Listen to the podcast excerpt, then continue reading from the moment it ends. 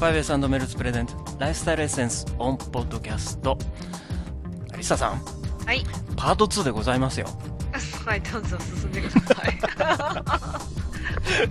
まあということで、えー今回もですねちょっと環境系のお話を。そうですね、うん。村上さん中心で。中心じゃないよ今回は。あれ？違う。違う違う。今回はだから、えーお互いにやっている地球温暖化対策こんなことやってますみたいなねそれぞれうん出し合ってそれで楽しくおしゃべりをしようじゃないかというパートです。ね 今回は。そうですね。じゃあ地球温暖化っていうのはそもそも何なのかっていう話からちょっとしていきましょうか。はい、お願いします。うん。地球温暖化っていうのは何だと思います？いきなり言われてもね、そう。いきなり振るでしょ？これもねアリサさんのやり方真似してるんですよ僕。そうなんだ。うんえ、その、な、うん。何って言うと、その、どういうこと？何、どうどういどうどういうことだ？温暖化ですからあ熱くなるんですよね。そうそうそう。そう。温度が上がっている、ね。そう。そう温度が上がってる。なんで温度が上がってんでしょうね？それはやはり、うん。あの、京都議定書でもね、うん。あの、めたこともありますけどね、うん。あの、CO2 のうん。二酸化炭素うん。とメタンガスですか、うんうん。の量が増えているからっていうことですよね。そうその通りなんですよ、あのー今言った二酸化炭素とかメタンガスとかまあ他実はあの水蒸気とかも含めてなんですけどこれ温室効果ガスって言ってるんですよね、うん。でこの温室効果ガスそのものは環境的には絶対にそもそも必要なものなんですよね。うんうん。これもし温室効果ガスなかったら我々生きてらんないです。寒くって。今度は、うん。うん、逆にこの温室効果ガスがあるからこそ今こういう気温が成り立ってるわけなので絶対的に必要なものなんですけども今現在はその温室効果ガスが多くなりすぎてる。要するにバランスが崩れちゃってるんで、えっとこのまま出してる二酸化炭素とかメタンガスとかっていうのが増えていくと温室効果がこう大きくなりすぎてこう気温が上昇していってしまうと。でうん。まあ気温が上昇するとどんなことが起きるかっていうと例えばあの極地のね氷が溶けて海面が上昇するとかうん。言われてるじゃないですか。なんかすすごいこう海面ギリギリのちっちゃな国が水没するとかも言われてますよね。う うん。ん。とかいろいろ言われてるんであと異常気象とかね。まあそれはまずいでしょうっていうことで今問題になってるわけなんですよ。うんうん。うーん、でまあそこで対策として国レベルとか企業レベルとか個人レベルで努力しましょうねっていうのが 今ねうんあの運動になってるっていうかみんながですね。うん、関心が。が、あーあることなんですけどだそこでね、我々個人的にできることは一体何かとうんいうことなんですけども、うんまああれしましょうこれしましょうっていう情報はもうすでにたくさんあるじゃないですか。うん、そうですね。うんうんあのーまあ、温暖化対策、温暖化対策しましょうって言うけど、何やっていいのか分かんないっていう人もいるんじゃないですかね、逆ああに。それもあるかもしれないですね。うんあの一番多くっていうか、あのきっちり書いてある情報としてはこれ先週も紹介しましたよねあのチームマイナス6%、うんはいはい。えっとあのウェブサイトにも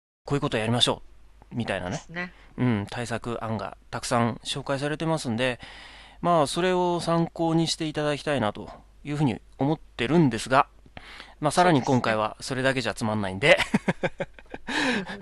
あんまり、そうそう、う私のあの、5S のウうん。ェブサイトから、チームマイナスのとこも止めますんで。ああ、ありますね。うん、はい。あの、5s.com を見ていただければ、そうですね。チームマイナス6%へのリンクがありますし、まあ、あの、もし今、iTunes でね、お聞きの方っていうのは、アートワーク上にチームマイナスマイナス6%へのリンクもありますんで、そこをクリックしていただければうん、飛びれになってます。そうですうね。ん。で、今回は、で、今回は？で、今回は、まあ、そこに書いてあるか書いてないかどうかよくわかってないんですけど、はい。うん、まあ、僕らがね、お互いにやってることを、ちょっと、こんなことやってますよみたいなのね、ちょっと紹介しましょうかというお時間なんですよ。そうですね。はい。どっちから行こうか、じゃあ先に。えー、じゃあ私からいきますよ。え、あれさから行くの？わかった。トップバッターは。トップバッター2人しかいないけど。そうか。じゃあ、アリサちなみにいくつあんの？2二つ。あ、2つあんの？あ、三つです、三つ。あ、3つあんの？一つはうねん、、じゃあ1つ目から。もうもう始めるもう始めるのかい。まあいいや。はい。一つは、はいあの、息をしないことです。っていうのは冗談なんですけど。いや、あの、二つあります。2つかい、やっぱり。はいだから一つは息をしないことだったんだけど、二酸化炭素出さないようにこ。ら。それは冗談ですけど。うんあの、二つあります。はいはい。1つ目は？一つ目は、あの、これはね、チームマイナス6%の方にも書いてることなんですけど、はいまあ、環境的うにん。全部つながってるので、あの、なんていうのかな、環境問題ね。問題、うんうん、省エネとかにも関係あるんですけど、うん。その、シャワーを浴びるときに、うん。こう水を出しっぱなしにしないで、うん。例えば髪を洗うときとか体を洗うときに止めたりしながらなるほどね。うする。んうんうんうん。っていうのはやってますうんうんね。うん。はい。これはあのー効果的に言うと地球温暖化という意味ではどういうところで貢献してるんだっけ？それはやっぱり、その、お湯、うん。あお湯。ね。まあ、水をお湯にするときに使うエネルギーですよね。あエネルギーっていうかうん。まあガガスなのかな？ガス。うん、うん。じゃあそうするとえっとお湯にするためにはガスを要は火でお湯にするわけだからそうね。ええだから火を使うそうですね。火を使うとでそれで CO2 が出る CO2 が出ると。そうだから、はいそのお湯をなるべく節約使わない節約することによって CO2 を出さないようにしてると。そうですね。その部分で貢献してるかなと。るほどね。本当にちっちゃいところですけどね。うんい。いや個人でできることって言ったらちっちゃいことなんですよ、そうですよね。うんそれの積み重ねですからね、うん。すごいじゃないですか、はい。でそのお湯を使わないで水でやってんのじゃ。いやいや、そんなことないです。止めてるって言ったじゃないですか。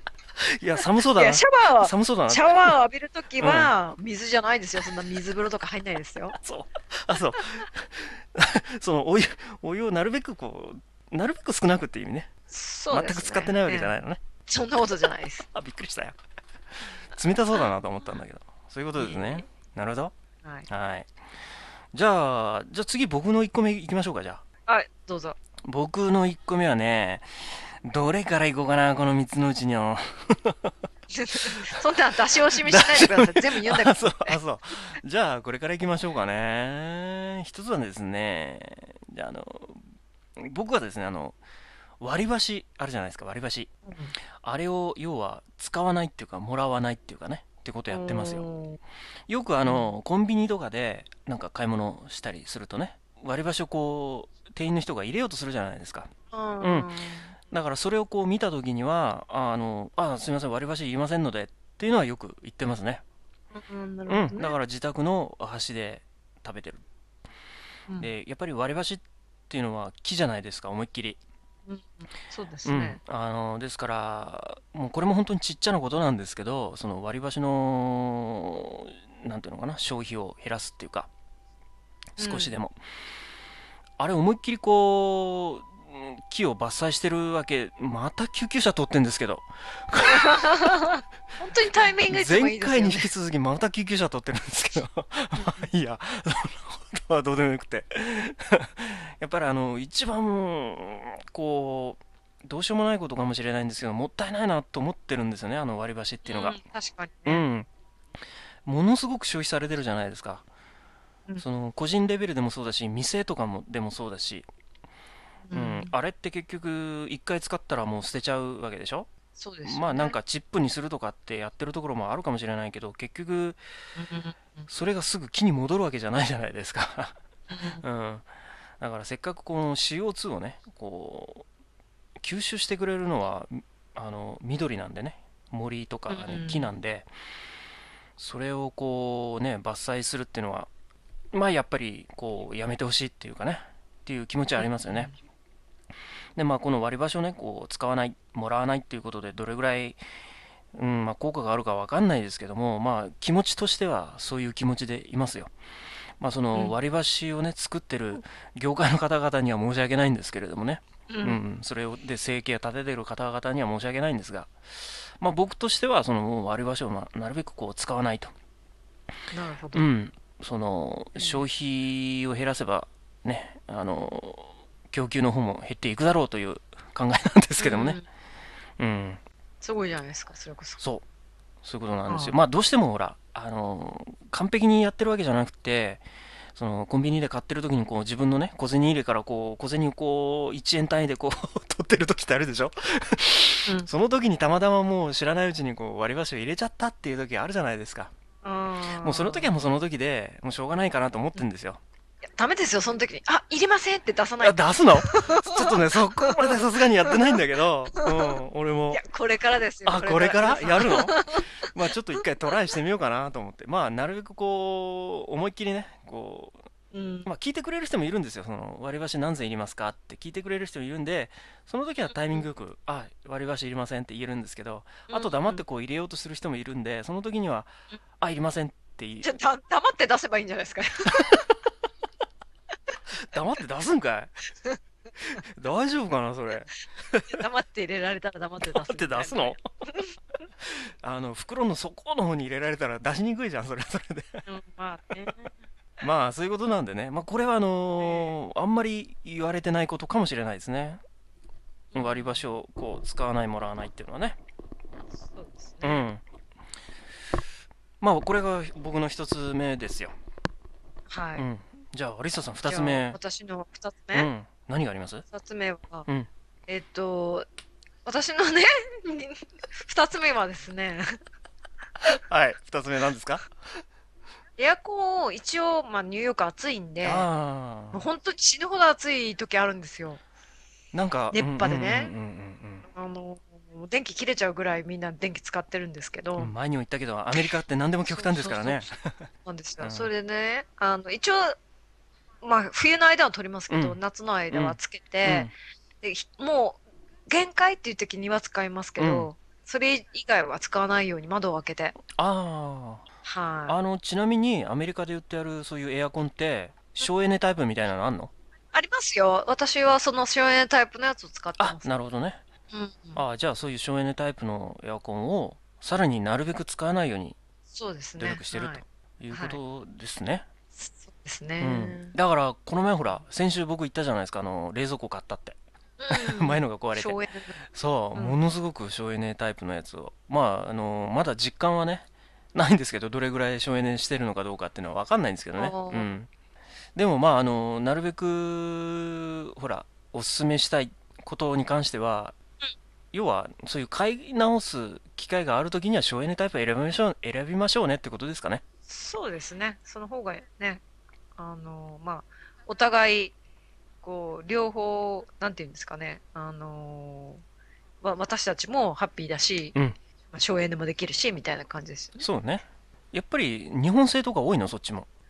あー、す日本製もありますけど、うん、どうかな。うん、まあ、エアコンとか、冷蔵庫に関しては、やっぱこっちのアメリカのが主流かな。あまああ。私はまあニューヨークですけど、なるほどね。他の市の方はちょっと、まあ、買い物してないんでわかんないですけどね。うんやっぱりほら、あの、日本、日本側にはそのアメリカの企業がどんなのがあって、で、どれ、うんどれぐらいそういう電機メーカーが省エネ対策やってるかっていう情報が来ないから、わかんないのね。なるほどねうん。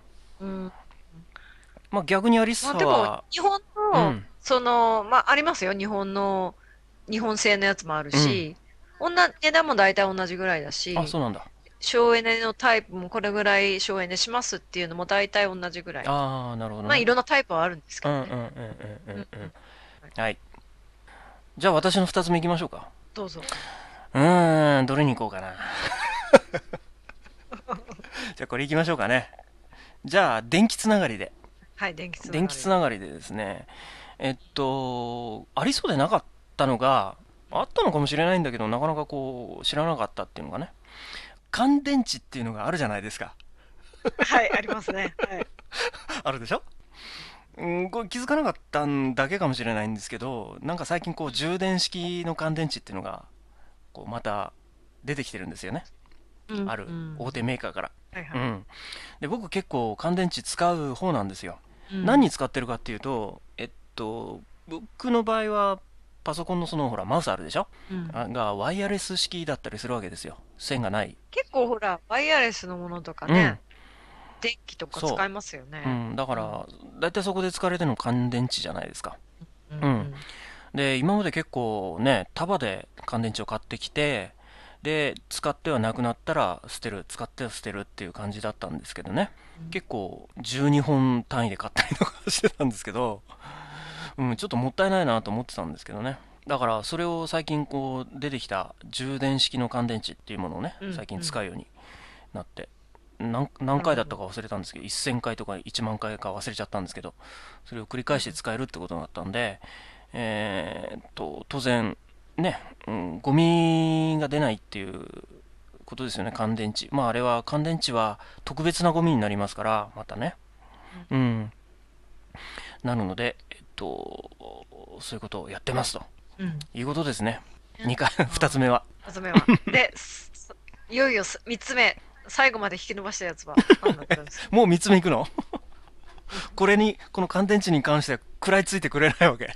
あ、ごめん。あ 突っ込みようがちょっとあんまりああ、なかったんで。なかったの？ああ、まあいいや。うんまあさっき十分突っ込んだしね。じゃあ、じゃあ3つ目いきましょうかね。はい。で3つ目はですね、これはどうだかわかんないんですけど、ほうん、いろんな方々やってらっしゃるかもしれないんですけど、うんえっと、やっぱり日本人は今、ほら、お茶を飲む機会って多いじゃないですか。はい。で、やっぱり、こう、買ってきて飲んでる人多いでしょ？うん。それがペットボトルだったり、村上さん作ってんの？ペットボおトル、茶作ってだからペットボトルだったり紙パックだったりするじゃないですか、買ってくる人は。。はいはいはいはい。で、僕はですね、なんていうの、おお茶をつ栽培してるのかと思いましたよ。あ、作ってるってそういう意味か。そこまでやるか。さすがにできないですけど。あの、うんなんていうの、お茶パックってあるじゃないですか。うんうんうんお茶パックっていうのかな、バッグっていうのか？わかんないけど。はいはい。ティーバッグっていうのかな、よくわかんないですけど。うんうんあの、下着の方じゃなくてね。言いますね。はい。ね、あるじゃないですか。うんあの、はい袋に入ってるね。あれを使って、えーお茶を沸かして、で、うん冷やして飲むようにしてますね。ううん、これずいぶん前に言ったかもしれないですけど。で、それやると、いなんといっても経済的なんですよね。うん、そうですねうん。。だいたいろ30回から60回ぐらい、それで使えるし、当然まず経済的ですよね。買ってくるよりも絶対に安い。し、えっと、ペットボトルとかね、紙パックのうんゴミが出ないっていうことなんですよ。で、さっきちょっとゴミの話したんだけど、うんここでゴミとその地球温暖化の因果関係ですかね。うんそれちょっと言っときましょうかね。うんうんと、まず、なんていうの、燃えるゴミと燃えないゴミってあるじゃないですか、今大体出してるのが。はいはいはい。大体ですけどね、燃えるゴミを出しちゃうと、どうしても燃やしちゃいますよね、焼却場では。うん燃やしたくなるじゃないですか。燃やしたくなるっていうのは変だけど。燃えるゴミですか？うん、燃えるゴミはね。だからどうしても燃やしちゃうと、当然そこで CO2 が出ますと。で、まあ、その燃えかすのね、吐きの問題もあるんですけども、うんうんだから燃えないゴミもななるべく出ないんだったら出さない方がいい。じゃあ燃えないゴミはいいかっていうとそうでもなくって燃えないゴミはまあそもそもそのそれを埋め立てる 場所の問題が今すごくあるんですけどね特に。うん。うんあの都市圏ではね。一緒ですうね、ん。どこもね。そうあるんだけど。それもあるんですけどやっぱり燃えないゴミをそういう埋め立てるとそこからどうしてもメタンガスが発生しているということらしいんですよね。なのでさっき言ったえっと温室効果ガスはい。のメタンガスを増やすということにもなるんですよどうしてもうんううんん、なので、やっぱりゴミそのものもあの温暖化の問題につながっているとうん。いうことなんですよ。そうですよね。ゴミどうします？どうしてますってのは変か。ねえ、もう本当にニューヨークって、あの、本当に日本と比べると、うん。全然、こう、まあ分けてるところもあるんですけどうん、もういい加減でうちのアパートなんて特に、そんなイメージあるな。リサイクルもないような感じなんですね。私は一応分けてますけあ、ど、本当に？それをちゃんと持ってってんのか一緒に捨ててんのかわからないぐらい。アリスさんの今地域ってハーレムでしょ？今。まあ、ハーレムなんですけど、ちょっと上、西側で、ああの、ちょっと上の方なんですけどあ、ね。その地区でやっぱりその分けて出すようにっていう指導はしてあるわけ？あのー多分、私のアパートだけしてないのかなって思う。いや、そんなことないんですけど。やっぱその、その、なんていうの、アパートによっうんうんて管理してる人が違うから、一緒にゴミ出すのは一緒なんですけど。ああ、なるほどね。うん。うん。ちょっとね、なってないですね。なってないか。うん。まあ、ちゃんと分けてる人は分けてますけどねああ、。そうなんだやっ。ぱりその個人の判断みたいな感じになってるんですよね。うん。まあ、うんその個人の気の持ち方っていうか、そうそううんそう。になってるわけですね。いや、確かに面倒は面倒なんですよね、分けるのはね。あの、大変であることは間違いないんですけど、あの、リサイクルとかリユースできるものは、えっと、ゴミとして出すんだけど、また帰ってくるっていうかね、再利用するんで、まあ、もう、これはもうしょうがない、しょうがないって言っちゃいけないかもしれないけど、やっぱり分けて出すように心がけたいものですね。ね。ねそんな感じですかね。はい合。計5つ言いましたね。合ですね。計5はいつ言いましたけど。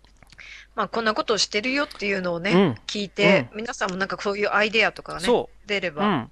と思うんですけど、ねあの、私、こういう珍しいことで、あんまり他に言われてないことで、こういうことでた温暖化対策やってますよっていうのがあったらね、ね。ぜひぜひ教えていただきたい教ですえていね。ただきたいですね。メールでもいいですし、あの、ミクシー会員の方はね、ミクシーのメッセージでもいいですし、あの、ね。コミュニティに書いていただいてもいいですし、ううんん、ぜひ教えていただきうん、教えていただきたいなというふうに思いますが。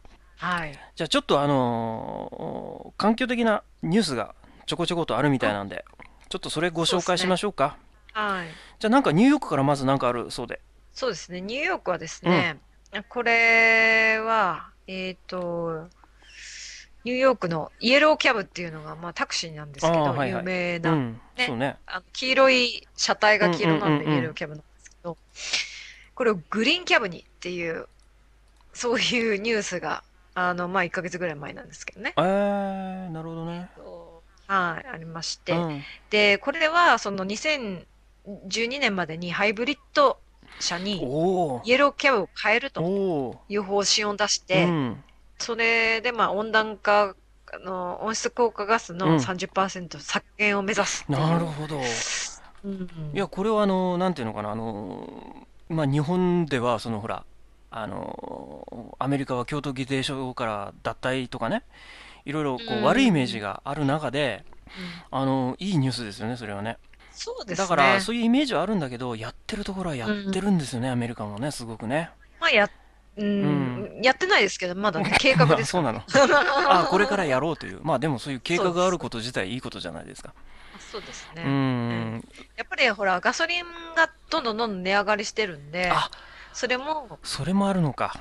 うんそれも、まあ、節約できるっていうこともあるし、まあ、一石二鳥って言えばそうなんですよ。なるほどね。うんうん。そうですね。まあ、そのイエローキャブっていうと、すごいこう、車体が古いっていうイメージがさ、あるんだけど、うんうんそれがなん何最新のハイブリッド車になるってことなのね？そうですうね。ん。それすごいね。うんえーっと、二つ目の、じゃあ、ニュースと。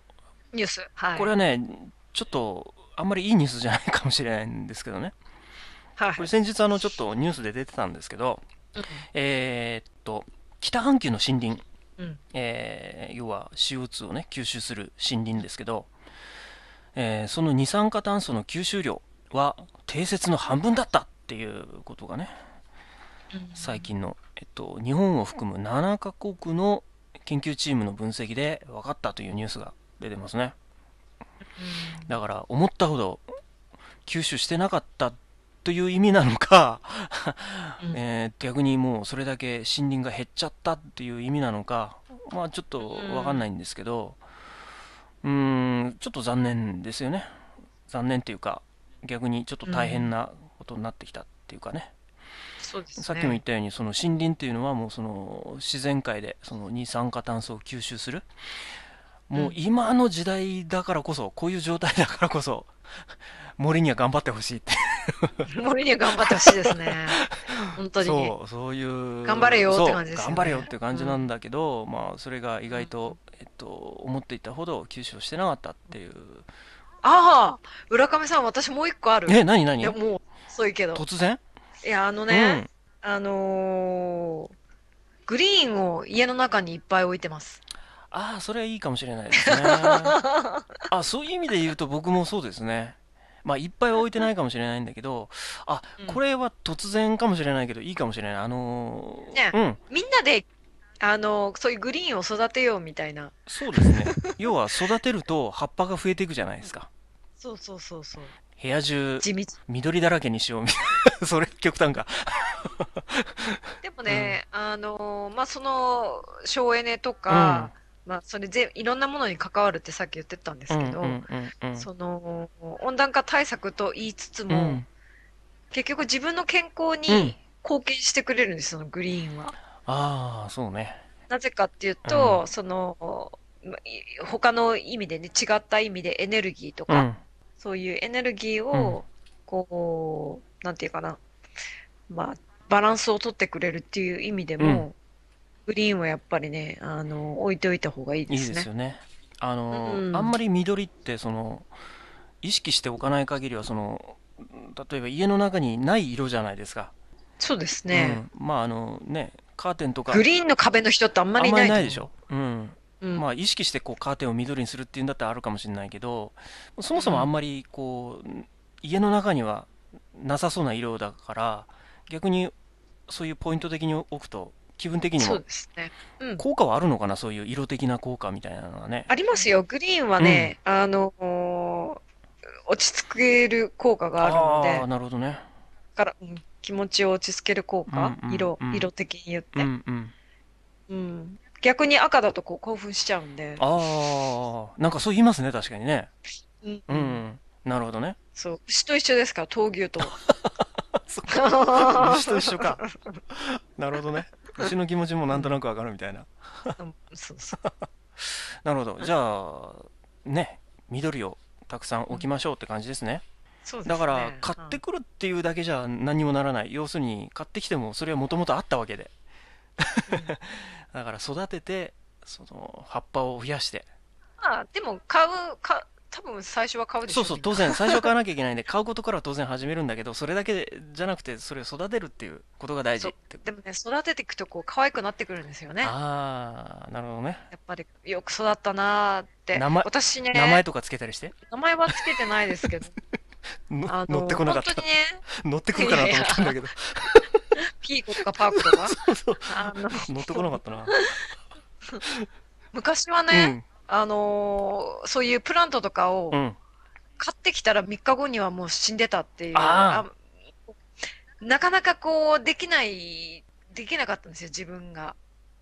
それがね、どんどんどんどんそういうテイクケアをすることを学ぶことによってっていうか、もう、あのー自分でもこうできるなっていう意識で、こう、一緒にこう、育、育とうね、みたいな感じで やっていく自分と、と一緒にね。そうなんですよ。ああのーちゃんと育ってくれるんですなよ。るほどね。だからい今ね、一番長いプラントで一緒にいるのは10年ですよ。え、そんな長いの？うんもう何？じゃあ、あの、買った時に比べたらすごいことになってんじゃないの？じゃいやいや、あの、やっぱり枯れるじゃないですか、一本ずつとあ。かはあ、。そういうことか。うん。だから、その、すんごい伸びたりはしてないですけど、天井まで。いうんうんや、そんなに伸びるプラントじゃないので。そう。でも、まあ、生え変わり、うん。育ち、うんみたいな感じで、うん。なみなみと緑色が、なるほど。あの、うん大きくはなりましたけどね、うんサイズ的には。うんうんうん3倍ぐうんらいに。なるほどね。うん比較的はほら、あの、買いやすいってなんだっけあの、買いやすいっていうか、増やしやすいって、なんだっけ？はいはいはいはい。ポ、なんだっけ？ポトポトスじゃなあく、て、ポトス。ポトスあ、ポトスか。ポトフって食べ物か。食べ物です、食べ物。か。私も今言いそうになったけど。そうでしょ。あれは比較的簡単だよね肘と。膝の間違いとしてですよね。ポトフ。そうそうそうそう。うんあれは葉っぱ1枚をあのコップに水入れてちょんと刺しておくだけで、うんすぐどんどん増えてきますよね。あれ比較的やりやすいかもしれないですね。そうですね。まあ確かにこうね、一人がこうやる分にしてはちょっとのことかもしれないんですけどね。それがね、100人やったら、1000人やったら、1万人やった1万人やったらっていう まあもう個人レベルではもうそういう希望を持ってやるしかないですよねそうですね。うんまああのね北半球の話から急にこんな話になっちゃったんだけどまあいいかはい。いつものことなんで いつものことだけどはうーんまあパート2はこんな感じですかねじゃいそうですね。あうはーんということであの2回に分けてお送りした環境系のお話でしたけど、い。い、ね。かがでしたでしょうかって感じですね新鮮でしたね。新鮮でしたねうんなあのーまあいつもここで次回の予告やるんですけどもまあ今回はちょっとパート4にそれは置いといてとりあえず今ここで言えることはあの環境系のお話はね一応この今回をもって一応終了しますと。はい。でいうことですね。すね。はい。はい。ということで終わっ 終わっていいの？はい。じゃあ今回はパート2というパート2 な何言ってんだ俺。えー今回のパート2簡単にできる地球温暖化対策ということでいかがでしたでしょうか？ということですね 5S& メルズプレゼントライフスタイルエッセンスオンポッドキャスト CM の後パート3はアリスターズオープンカフェ今回も日本からゲストをお迎えしておりますはい楽しみですね。へいへい日本とニューヨークを結ぶ楽しいヘルスコンサストーク。ライフスタイルエッセンスオンポッドキャスト。私メルズ浦上とアリッサ牧内による健康ダイエット、アンチエイジング、環境、その他予期せぬハプニングなどをカジュアルにお伝えする番組です。これまで配信したものは？そもそも健康って？自然中とデトックス。デトックスの方法、お酒とタバコをデトックス。ごまの効能、免疫力を高める食材。免疫力を高める方法パート2、アレルギーの改善方法。奇跡の星、地球を大事にしよ Lifestyle Essence は iTunes ストアにて無料配信中ですう。美味しく食べてヘルシーにダイエットしたいという UM さん。だってさ何からやっていいかわかんねえんだもん UM さん、ヘルシー情報満載の 5s.com へ今すぐアクセス。おこれだ 5best.com